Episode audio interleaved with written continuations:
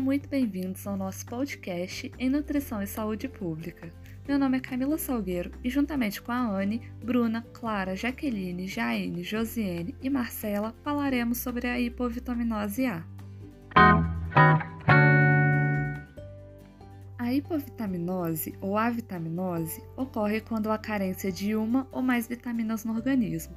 Nesse caso especificamente, trataremos da deficiência de vitamina A. Você conhece as causas, sintomas e principais fontes de vitamina A? Fique com a gente que vamos te ensinar. Estudos recentes vêm mostrando que a vitamina A age como antioxidante, combatendo radicais livres que aceleram o desenvolvimento e estão associados a algumas doenças.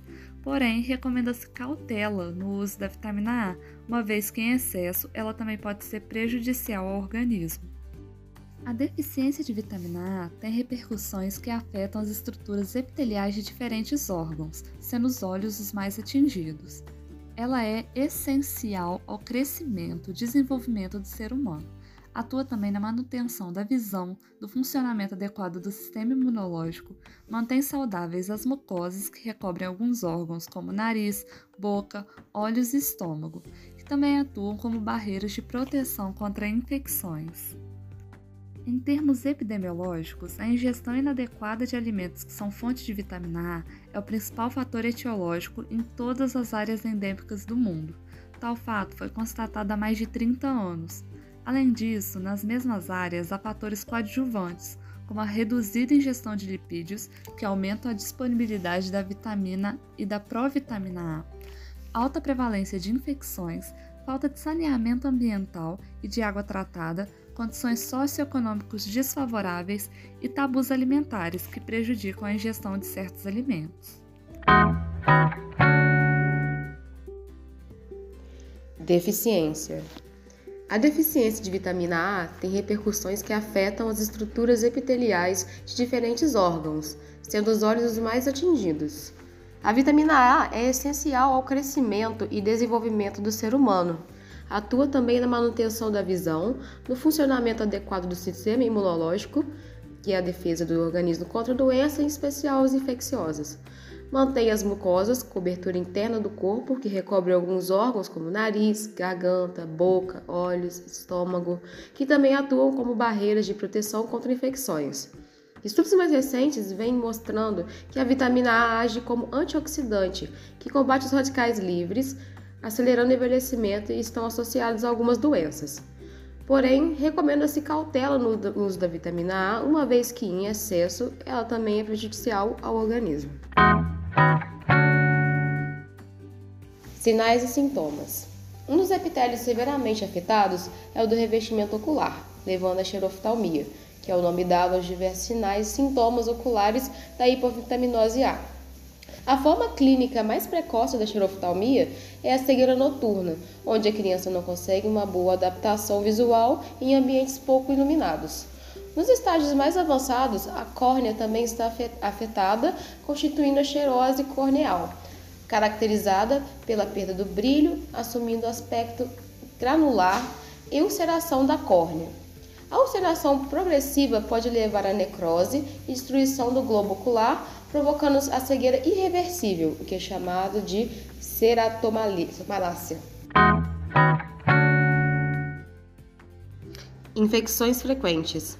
As infecções que acometem as crianças levam a uma diminuição do apetite. A criança passa a ingerir menos alimentos, podendo surgir uma deficiência de vitamina A. A deficiência de vitamina A costuma ocorrer em pessoas que tiveram uma deficiência de proteínas e calorias graves, desnutrição proteico-energética, por um longo período. Pessoas com esse distúrbio não consomem uma quantidade suficiente de vitamina A e o armazenamento e o uso de vitamina A ficam prejudicados.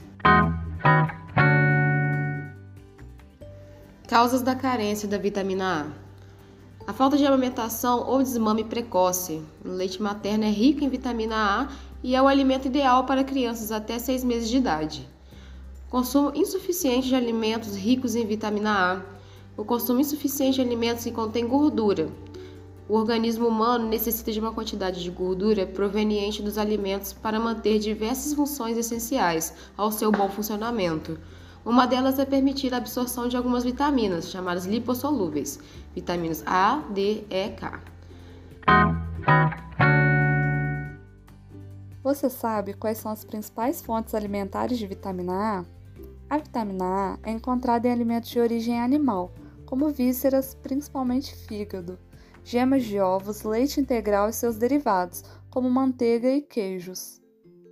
Os vegetais são fontes de vitamina A sob a forma de carotenoides, que são precursores da vitamina, os quais no organismo se converterão em vitamina A.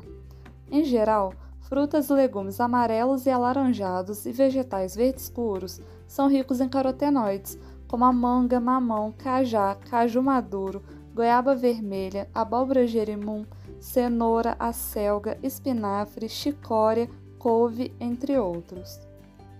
Alguns frutos de palmeiras e seus óleos também são muito ricos em vitamina A, como dendê, buriti, pequi, pupunha e tucumã.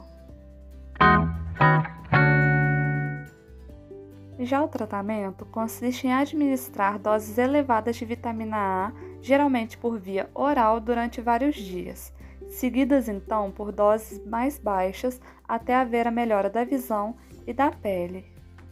Bebês não devem receber doses elevadas repetidamente, visto que essas doses podem ser tóxicas. Por hoje ficamos por aqui. Até a próxima. Muito obrigada.